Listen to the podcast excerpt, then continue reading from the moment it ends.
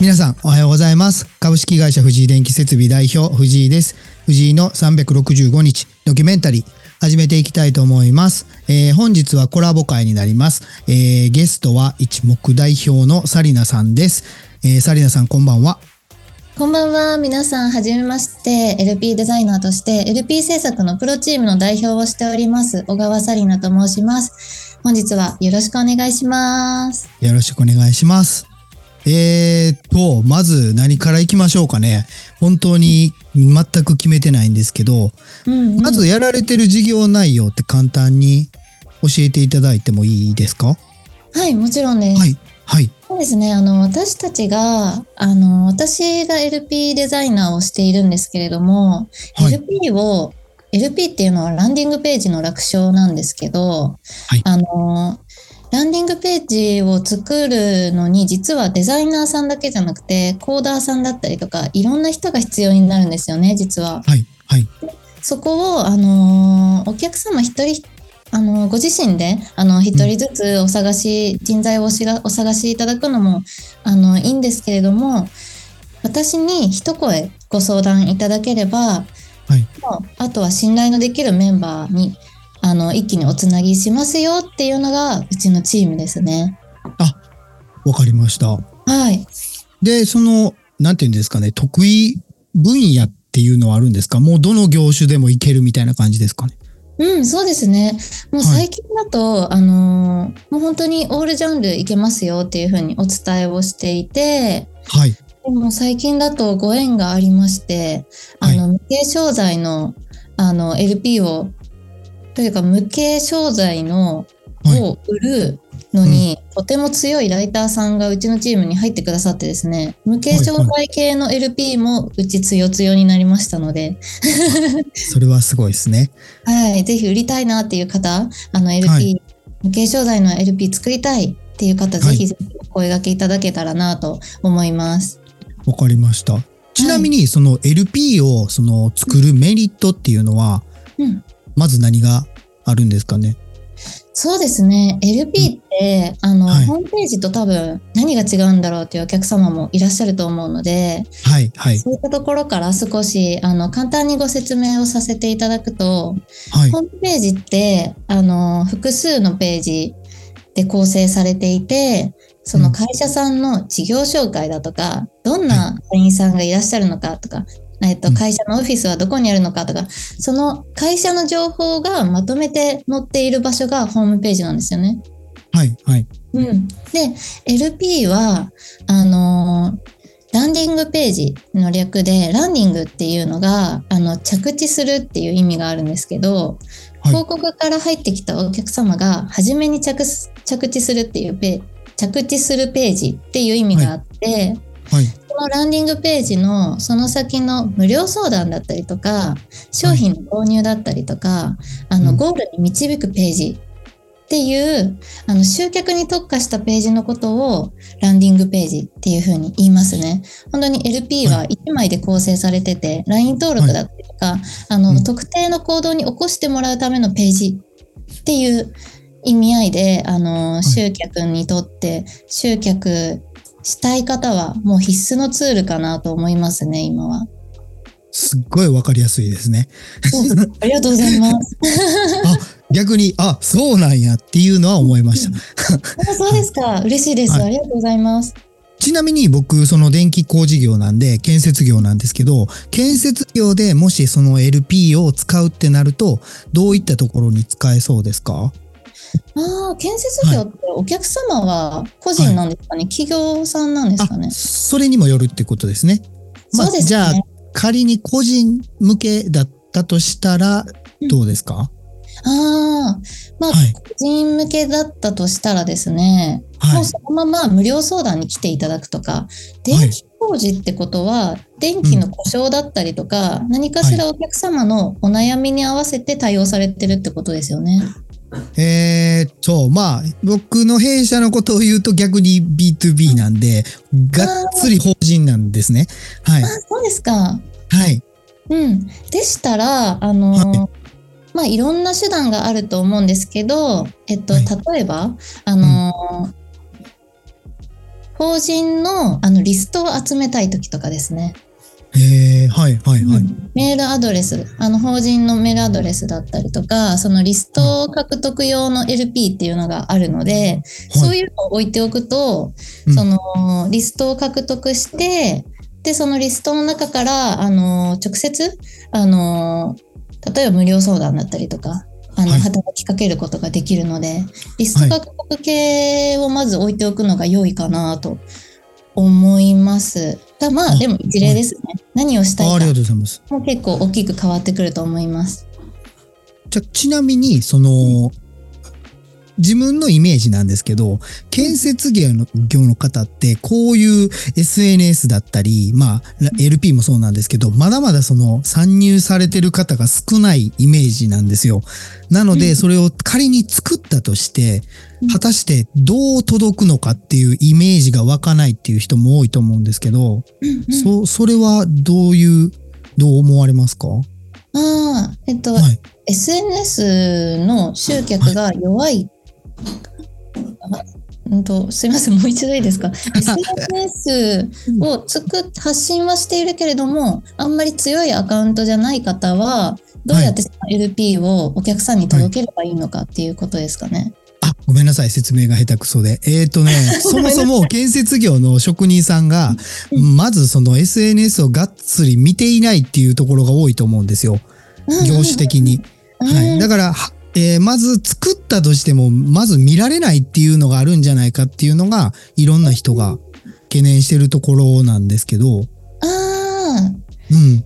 あの LP を作っても見てもらえないんじゃないかっていう。うんうんはいなるほど。すいません。全然違う意味に捉えてまああ、す。全然全然僕の説明が下手くそだったんで。はい。すいません。失礼いたしました。えっと、はそうですね。あの、うん LP を1枚のページって先ほどお伝えしたと思うんですけど、で、はいその1枚のページを例えばチラシに見立てたとします。はい。うん。で、チラシその1枚持ってても、どんだけいいチラシでも持ってたら、持ってるだけじゃ仕方ないですよね。はい。うん、じゃああのいろんなお宅のところにお客さんのところに届けようっていう発想になると思うんですけどはい。それをあのあの配るにあたって LP だとリンクをいろんなところに置いておいてお客さんの目に届くように配るっていう感じになると思うんですけど、はい。ただ強いもう何十万人ってフォロワーさんがいらっしゃるような強いアカウントじゃないとなかなかいろんなお客さんのところに届かないじゃないですかそのリンクが。はうん確かに。はい。ってなった時に、あのーお金を出してお客さんにそのチラシを配るっていうのが広告運用になります。あ、そういうことなんですね。はい。ですです。なので、あのー広告 LP はあのー本当に持ってるだけじゃ意味がなくて、はい。うん、作ってからがスタートみたいな感じで作って運用に出して効果を出していくっていう考え方が一番よろしいかなと思います。あ、ありがとうございます。ちなみにその、サリナさんのところのでは、その、うんまあ、AI 作成するじゃないですか。そのはい広告運用のところは、もう別っていう感じですか？もううちはですね、は強いのでそこも全部まるっとやってますね。あ、むちゃくちゃいいじゃないですか。はい。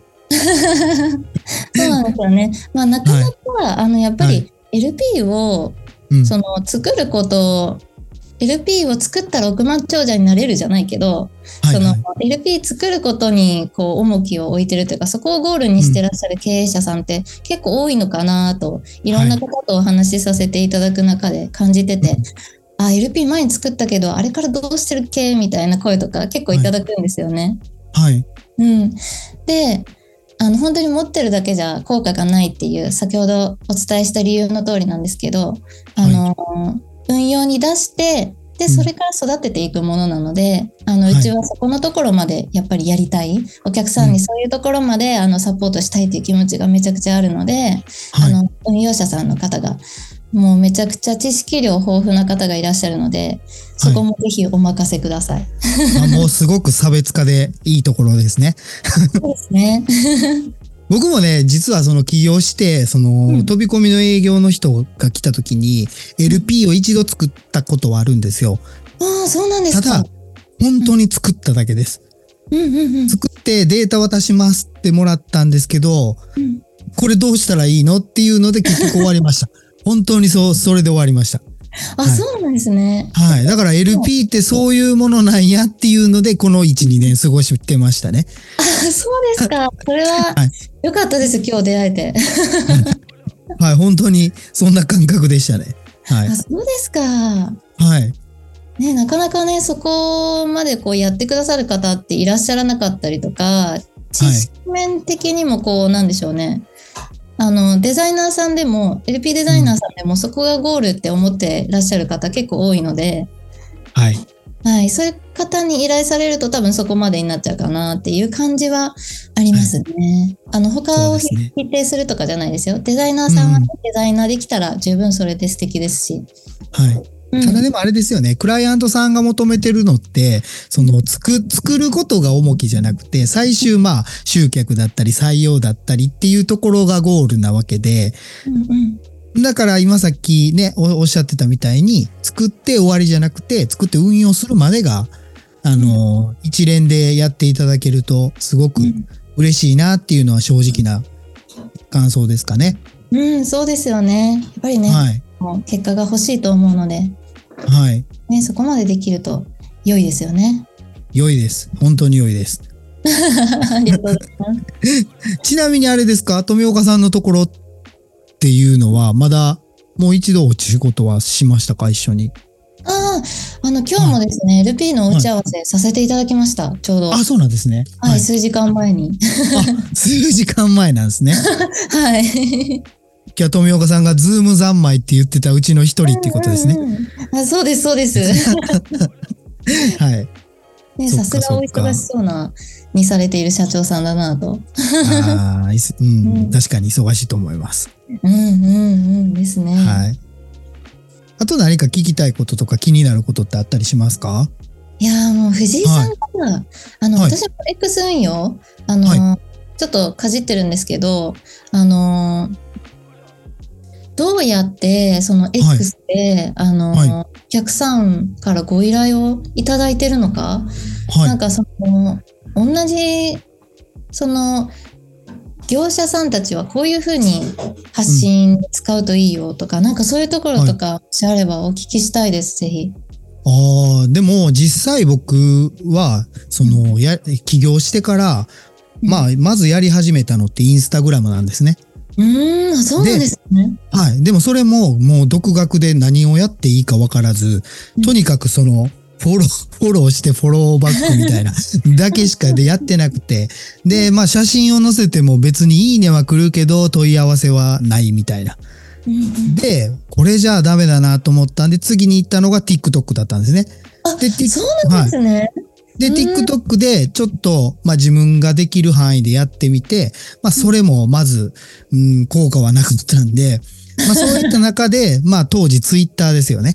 Twitter をちょっとやってみようと思って、まあやり始めたんですけど、まあそれでも全く結果出ないですよね。僕はこういうことができますって言ってても、うんまあ他の方も同じことやってるんで、目に留まらないですよね。で、まあ1年目にちょっと決断したのは、そのトゥモローゲートさんっていう会社に、えーうんツイッターコンサルを依頼したんですよね。はいうんで、まあ半年間で3000までちょっと伸ばすことができたので、そ、その間ですかね、ちょっとあの、少しずつ問い合わせがあったっていうのは。へえ。はい。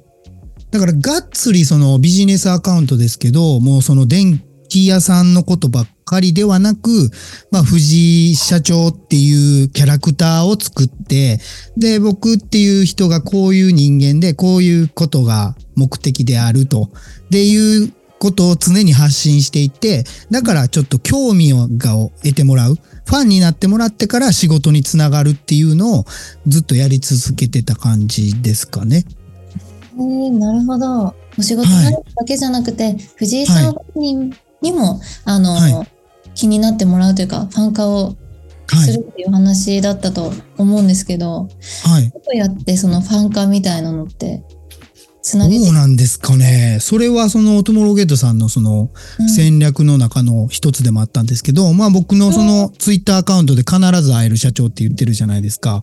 うんちょっとと尖ったというか、うんまあそれは僕がその社長っていう肩書きにうつつを抜かすんじゃなく、ちょ、もうちょっと敷居を低くしたかったんですよね。社長って聞くだけでみんなちょっとひ引くというか、ちょっと上にの存在に僕自身もなってたので、それをちょっと手軽に話もできるし会えたりする人の方がいいなと思ったんで、まあそういう名前につけてもらったんですけど、で、あとはそうですね、まあスペースをやったりとか、まあ本当に、えー僕全国飛び回ってるんで、その時にその地域の方で、えーお会いしたいって言ってくれたら必ず会うようにするとか、オンラインでもいいいいんで、ちょっとお話ししませんかって言ったら、全然、あの、時間は作って、誰でも、その電気関係以外の人とでも僕はずっと交流をしてきたので、はい。そう、そういう、まあ、コツコツしたことがちょっとずつ実ったのかなとは思います。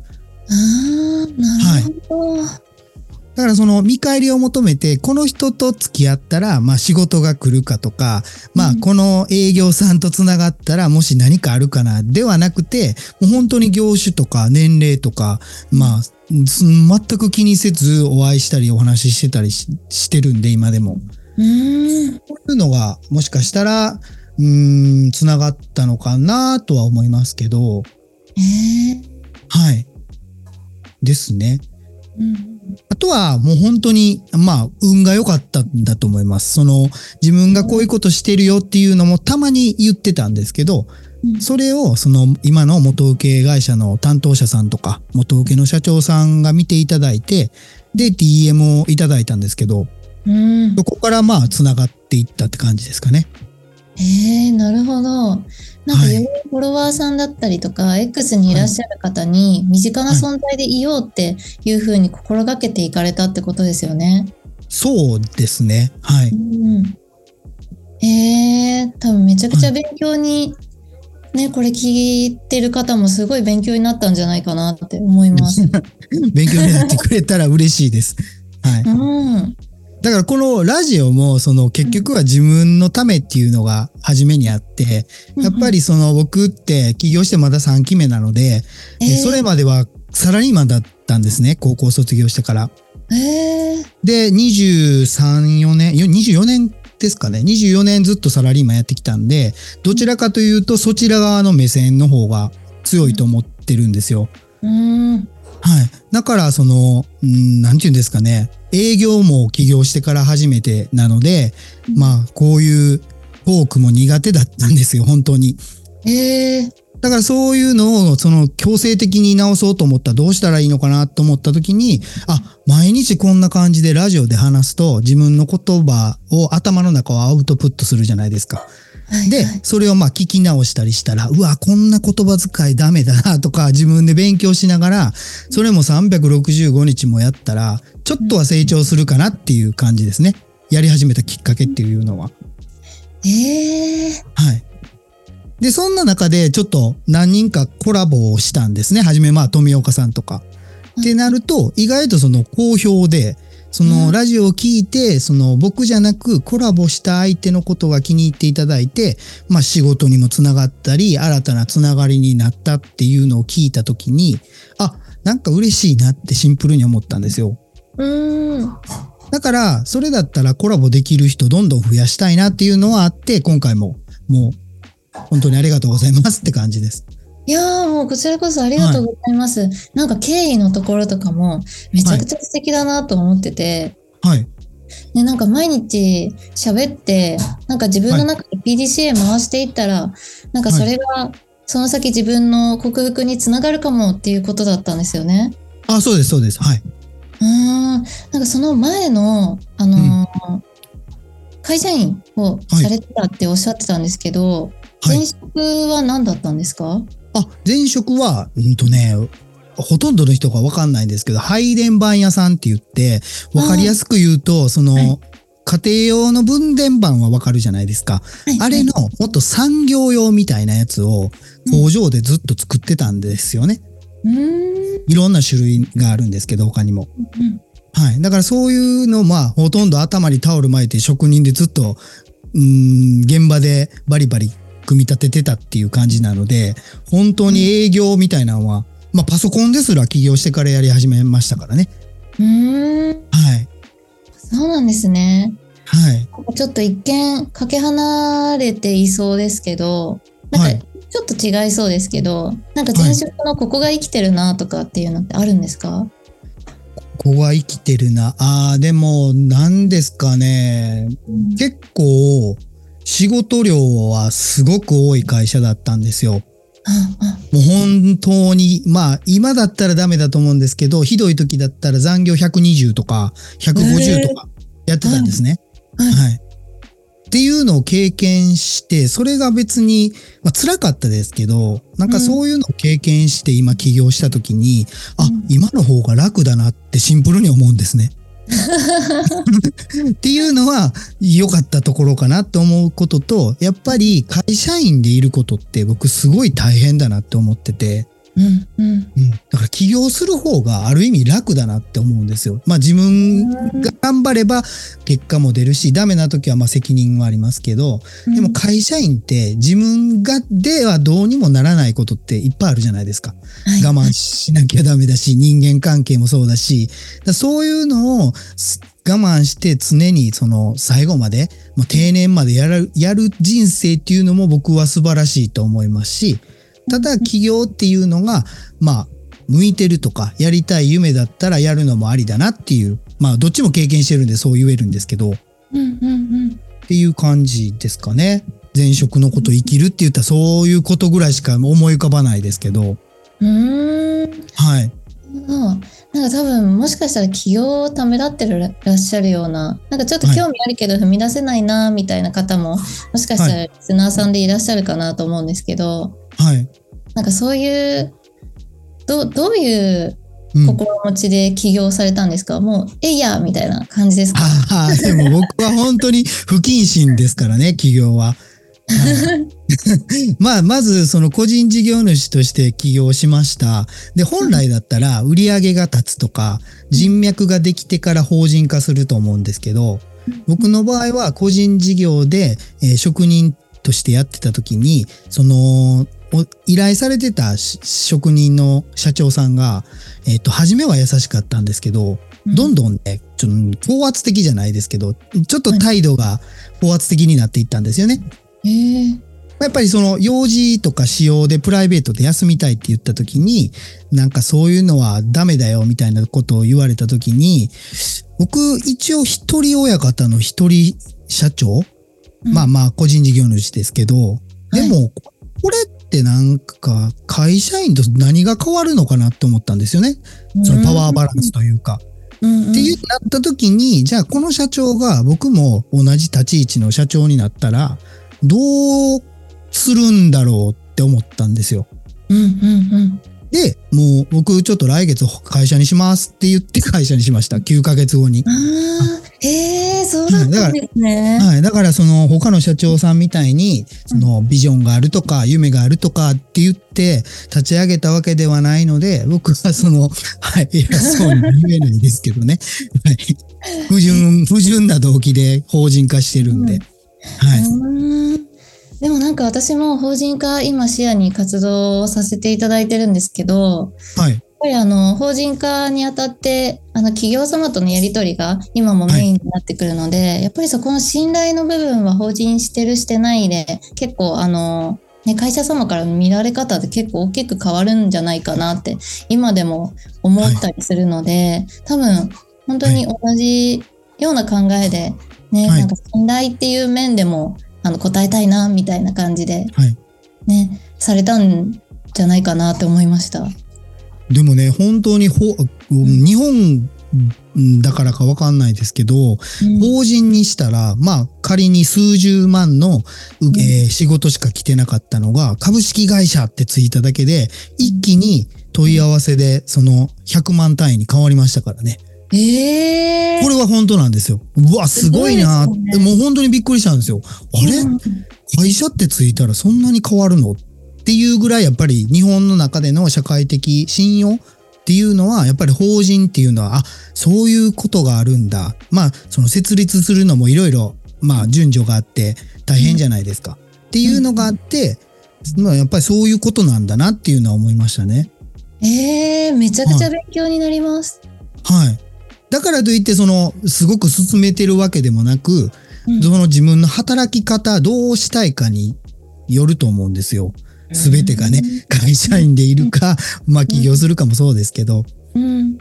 もうその、どうしてもその自分の時間が大事だったり、そのご家族とか、その子供さんとかとの時間を取りたいっていうんだったら、もう安定したその会社員っていう選択も僕は全然個人の幸せなんでありだと思うし、いやもうじ、もっと自分のやりたいように、やりたい理想を作りたい、もっと稼ぎたいっていうんだったら、ちょっとチャレンジしてみたらいいと思うし、うん。っていう感じですね。うん。うーん最終自分がどこに向かってどうなりたいのかっていうのはきちんと考えた方がいいのかなっていうのは 僕が今もう今年45になるんで、はいあの、なんて言うんですかね、残り時間考えるんですよね。うーん。ってなった時に、あれ？もうこの一日ってすっげえ短い一日やんって思い出すと、はい。結構あの選択肢の幅が狭くなるんですよ。うーん。だから僕が言いたいのは、その少しでもその自分の未来のことは考えてほしいなっていう思いますね。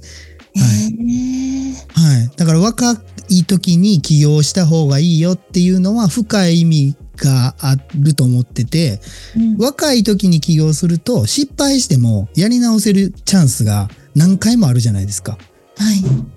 でも今の僕だと失敗したらもうね、先が見えてるんで、ちょっとやっぱり慎重になるんですよね、判断もえ。ーはい。やっぱりそういうところは、うーん、若い時の方が良かったかなっていうのはたまに思ったりしますね。えーそのはい先が見えてるっていうのは、はい。どういう、どういう感じなんですか？うーん、なんて言うんですかね。まうんあ、仮に、なんて言うんですか、し死じゃないですけど、うんじゃあか、うん、自分がこのまま元気で働いていれる時間っていうのは、あと何年あるんだろうって、もう予測ですよ。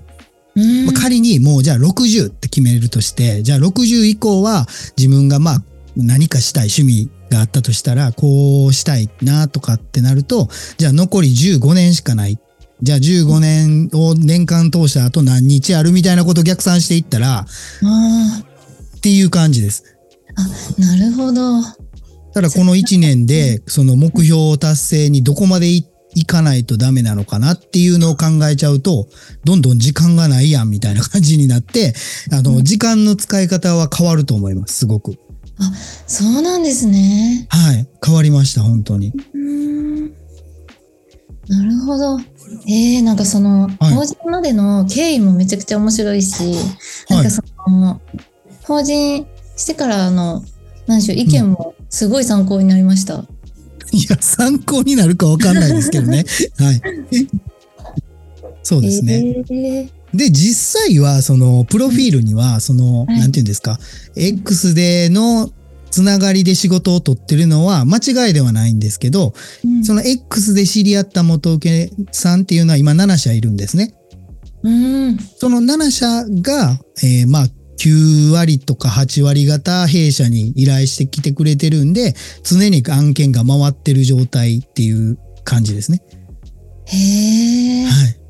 すごいですね。もう皆さんリピーターさんってことですよね。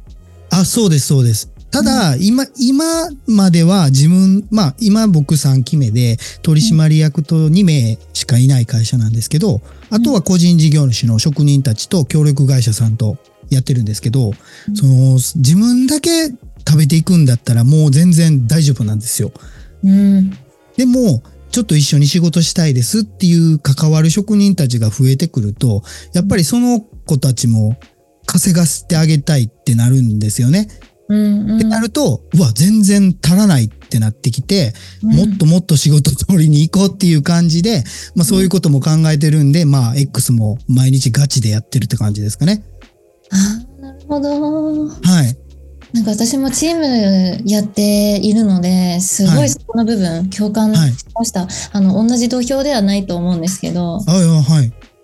ね、なんか本当になんかチームだったりとか仲間がいると自分のことを選んでついてきてくれてる人たちだから、その人たちのことをすごい大事にしたいなってめちゃくちゃ思うし、あもう、思いますよね。でい。なんかめちゃくちゃ思います。はい。うん、でもなんか自分の利益ってうん。もうそもそももう確固であればいいなみたいな感じで。はい。そうですね。第。一印象第一優先もクライアント様でその次に、あのーチームの一人一人の利益があって、でも、はい。その先になんかもう本当長い目で見て、まあ、ちょこっとあったらいいなみたいなぐらいの考え方になるぐらい、もう本当に何でしょうねもう起きてる時間ずーっともうクライアント様だったりチームのことを考えません、い。や、考えますよ。だから、その、うん。なんていうんですか？まあ僕たちの業界で言うと、うん。その、多重下請け構造とかがあって、うん。もうマージンがどんどんどんどん抜かれていくみたいなお話って聞いたことあると思うんですけど、それをね、や、やってしまうと、うんうん。ついてこないと思うんですよ。だから僕はその、すごいいい単価で依頼してるんで、うんじゃあ自分の食いぶちは自分で稼いだらいいやんと思ってるんで、今僕が現場にまだ全然行ってるんで、うん。自分の分は自分で稼いで、で、周りの人たちはもっと還元して、みんながその成長していったら、すっごい強いチームになると、多分、勝てると思うんですよね。うーん。うんっていう考えでやってるんで、うん。まあ、今ついてきてくるね、人たちには本当にな、なんとかしたいなっていう思いですね、普段からめちゃくちゃ共感しますね。で、最終的のその夢がみんなあって、みんなその法人化するのが夢なんですよ。あ、そうなんですか。はい。だから僕はその後押しをするっていうのを決めてるんで、うーん。はい。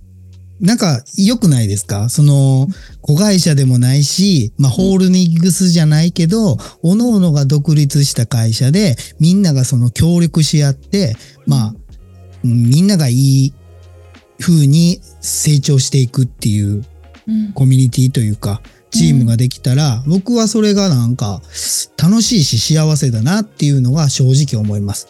へえ。はい。まあ、これを言うと、いろんな経営者さんに甘いってよく言われるんですよ。あ、そうなんですか？はい、よく言われるんですけど、でも僕はもう別に、そのすごく会社をスケールしたいとかいう思いが本当にないので、うん。うん、だからもう気の合う人たちと もう楽しく稼いでいい人生になればいいかなっていうのが正直な思いですね。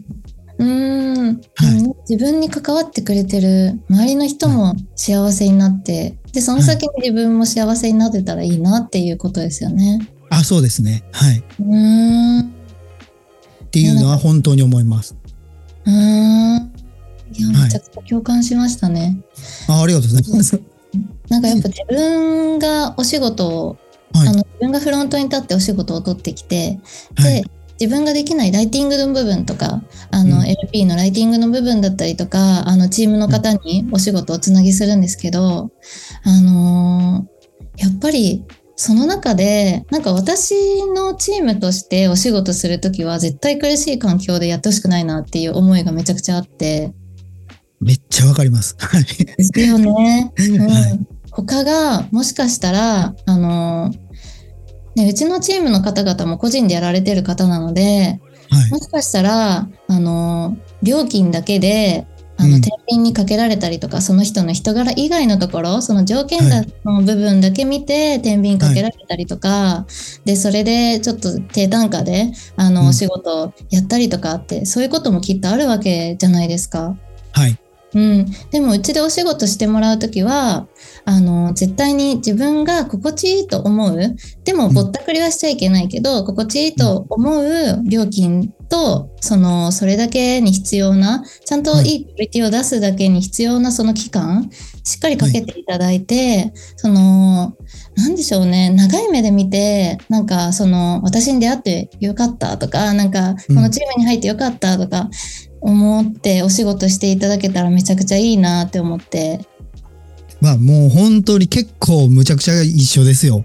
あの芯の部分は。ねはい、一緒ですね。ね。だから僕もそうですね。なんて言うんですかね。職人って結構買い叩かれてるところってあるんですよ。うんうん、もう本当に一日いくらな、みたいな感じで、その人のレベル関係なしに、いくら頑張っても、その、そこから抜け出せないっていうのがあるんですよ。だか、ら僕はたまたま今やってる事業が、その結構高単価で取れてるので、じゃあやったことなくても教えるから、もし本当に今から抜け出したいんだったらやってみるみたいな感じから始めてるんですね。でうん教えて、どんどんどんどん業務委託で請負で渡していって、じゃあどんどん残っていくじゃないですか。はいで、ただそのみんなフリーランスでやってるから、その他の取引先もあるわけで、弊社の仕事だけ100%って実際難しいと思うんですよ。うんうんだから僕が思う理想は3割ぐらいでいいけど、でもその3割だけで1ヶ月ご飯食べていけるぐらいのぼお金があれば、うん結構、うん、心しもう楽だと思うんですよね。うんうんうんそういう立ち位置になれたらいいかなと思ってます。わあ、めちゃくちゃ素敵です。ね、なんかはい安心の場所になったらいいなっていう、ね、はい意味でもその場所、なんて言うんでしょう。そういう環境になったらいいなっていうふうに意識されてるってことですよね。そうですね。っていうのをやってたら逆にもう藤井さんのお仕事に100%合わしに行きますって言ってくれてる子が今3人いるんですよ。えー、めちゃくちゃ嬉しいですね。嬉しいんですよ。だでも、プレッシャーがかかってきて、じゃあ絶対に毎月取ってこやなあかんやんっていうのがあるんで、もうむちゃくちゃ頑張ってますね、今。うーん。今こうなんかどういうことを頑張られてるんですか、今ほとんどえー、今はそうですね、もう本当にやってるのは太陽光発電設備の高圧キューピクル改造っていうことだけなんですけど、それに特化して日本全国を動いてるんですね。あで、それが意外とその勝てるなっていうのを分かってから、もう本当にそこばっかり言ってます、僕は。ーうーん。はい。チームのためにもはい。自分が動き回って。動き回って、まずそことの関係性を僕が作って、あ、もう藤井さんとこだったら大丈夫だっていう時にもう投げていってますね、どんどん。うーん。初めは僕が行って、ちょっともうあお願いしますって言って、まあ工事も無事に終わらして、信頼を勝ち取ってから、もうどんどんどんどんもうし投げていくようにしてますね、今は。うーん。で、あ、大丈夫だと思ったら、次、新しいとこみたいな感じで、またその大手さんの問い合わせフォームとかに、その突撃でメールしたりとか、電話したりとか、そういう 泥泥水もいろいろやってます。へえ。はい。いきなり電話したりとかして、こういうものですけど、えー一度お話聞いていただけませんかっていう感じではやってますね。へえ。はい。直接電話したりするのって強めの営業っていうか、結構あの、はね、なんかそこを泥す泥臭くやるのもたまに疲れちゃう時とかあるんですけあると思うんですけど、そこもなんか社員さんのこと考えるともう全然気にならないっていうか、そういう感じなんですか？僕ね、そういうところはね、全然辛くないんですよ。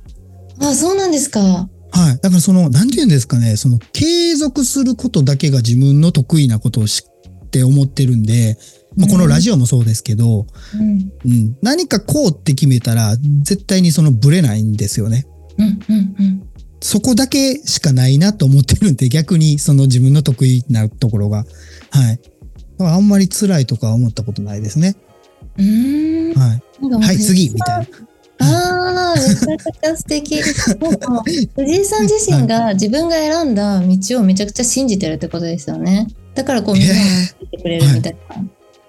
どうなんですかね？信じてるんですかね？僕自身はやっぱりその起業した理由もそのうんあんまりその胸張って言えないんでだからこそその従業員さんを雇ってはいけない経営者っていうのは今でも思ってるんですよ。ええ。で僕はちゃんとしたビジョンっていうものがないからうんなんて言うんですかね？それを決めたとしても1年後にはまた変わってていいと思ってる人なんで僕は。うん自分が今こういう、こう信じてるけど、来年になったらもうちょっとこっちの方がいいかもしれないっていう人なんで、うんそういうのに振り回される社員ってかわいそうやんっていうのが僕の中であるんですよ。うんそれだったら、業務委託とか、そのフリーランスの方と一緒にやって、みんなでその稼いでいい感じになれたらいいかなっていうのが僕の方針なんで、だからこの形で今3期目まで来てるって感じですかね。ああ、なるほど。はい。もしかしたら多分、あの、私法人化しても多分藤井さんみたいな思いで多分やるかもしれない。どうなんですかね。でもほとんどの会社さんってやっぱりそのきちんと従業員さん入れて会社スケールして大きくしていってっていうのがあるんで、僕の動き方はあんまりないんでどうなんですかねっていうのはやっぱり自分でも思いますよ。あ、本当ですか？思いますし、やっぱりこの前も富岡さんの新年会行かせていただきましたけど、はい。やっぱり従業員さんっていいなって思ったりもしますよ。本当に。そうですか。はい。だって僕、現場に行ってその職人たちと会いますけど、次の日になったらもうバイバイみたいな感じになっちゃうんで、ああ、そっかそっか。やっぱり寂しいですよね。う。うんだからそういう寂しさだけはちょっとあるかなって感じですかね。今の形では。うんなるほど。うんはい。ね、確かに、あの、X のプロフにもご縁を大切にされてるって書かれてると思うんですけど、はい。うん、私も実はですね、プロフにご縁を大切にする人って書いてて、あ、見、見ましたよ、見ました。はい。はい。見ていただけました。で、多分、はその、その場での、その、あの、素敵な出会いを一回で終わらせたくないみたいな、多分、は本当にご縁を大切にするっていう気持ちがあるからこそ、ちょっと寂しいなっていう気持ちもなったりされるんじゃないかなって思いました。そうなんですよ。ただね、これはね、僕の力不足なんですけど、どうしても従業員にしてしまうと、うんその天井が決まるというか、今のその自分のその会社のキャパだったり、自分のやり方だと、もう給料ってここまでって決まっちゃうんですよね。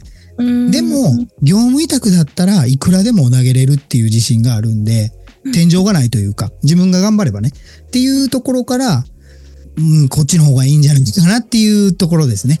ああ、なるほど。絶対ってやっぱりそっちの方がいいなっていう選択で今の手段をあえて取られてるっていうことですよね。そうですね。ただもし今後、その、給料じゃなく、ただ、その安定と僕と仕事がしたい。だから入社させてくださいっていう人が現れたとしたら、もう即入れるっては決めてます。それは決めてます。ただ僕からは言いません。その採用を求めてますとか、従業員さん来てくれませんかっていうことは言わないですけど、もし相手からそ、そこまで言ってくれるんだったら、入れるっていうのは決めてるところですかね。へえ。え、じゃあはいもうこれもし、もし放送して聞いてらっしゃる方がいらっしゃったら、多分即声上がるんじゃないですか。いやいやいや そこまでまだ影響力ないんでね。えー、本当ですか？ないです、ないです、本当に。はい。えーあと何かありますか？聞きたいこととか、気になるこえと。そうですね。もうめちゃくちゃはい藤井さんのお人柄が伝わってきて、なんで新年会でお話できしなかったんだろうって。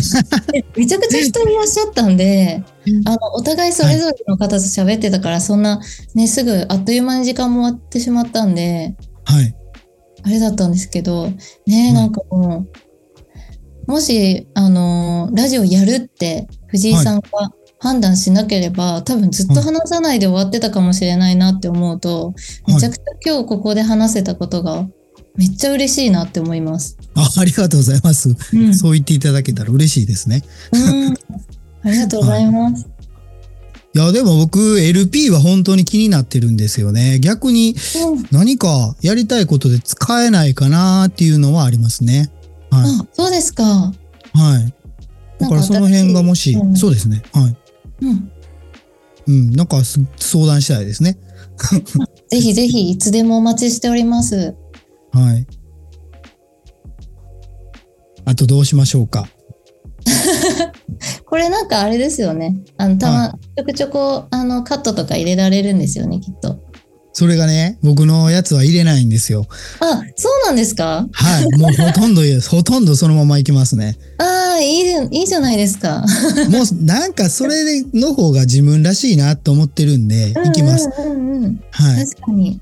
はい。だから、その今聞いてくださってる人っていうのは、それを面白がって聞いてると思います。あ、そうなんですね。はい。リアル感というか。はい。うーん。なるほど。そうですね。いや、はい。めっちゃいいと思います。だから僕、そうですそうですね。はい。うーん。いや、もうなんか、次、ぜひ、あの、まあ、富岡さんの次回の新年会だったりとか、はいなんか機会があればぜひ、オフラインでお会いしたいなって思いました。あありがとうございます。え、実際、その、埼玉とかですか？東京とかですか？ですね、あの、関東圏に住んでて、もう、うん。あの、都内を活動に、活動地にしてますね。あ、僕でもその全国飛び回ってるんで、全然、その 新年会じゃなくてもいけると思いますよ。あ、本当ですか？はい。なんかそのつながりも多分近い共通のつながりとか多分あるとあるんじゃないかなって思ってるので X のフォロワーさんとか、あると思います。ね、なんかいつか出会えそうですよね。ああると思いますよ。意外とうん狭いのが最近思ってるんで。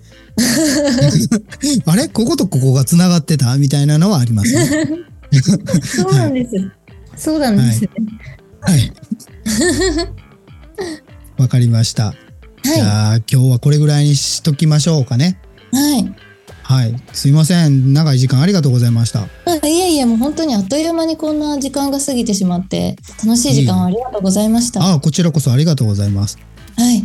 でもあれですよね。聞いてるリスナーさんもぜひ、その LP が気になったら、お問い合わせはどうしたらいいですか ?X の方からでいいんですかね、そうですね。X の DM だったりとか、あの、お問い合わせフォームのリンク貼ってるので、そこからもう、あのー本当に悩む前に、ぜひうちにまずお声掛けいただけたらなと思います。はい。もうこのね、45分ぐらい聞いてる人だったらわかると思いますよ。うんあ、この人に任したいなと思ってくれてると思います。えー、めちゃくちゃ嬉しいです。お思うと思いますよ。本当うんに。人、お人柄が出てるので。うーん、はいありがとうございます。はい。で、うんぜひ僕もちょっと何かおいお願いできたらと思ってるんで、また相談させてください。あぜひぜひよろしくお願いします。お願いします。えー、ではこれ終わるときにいつも僕行ってきますって逆に言うんですよ。行ってらっしゃいじゃなくて。はい。はい。で、僕が行ってきますって言った後に言ってもらってもいいですか？あ、行ってきます、行ってきますってあ、そうですね。はい。それで一応お終わりにしてるんで、うんうんうんうん。はい。はい、では行わかりました。きますね。はい。はい。では、今日のゲストは、一目代表の、えー小川紗理奈さんでした。えー本日も頑張っていきましょう。行ってきます。行ってきます。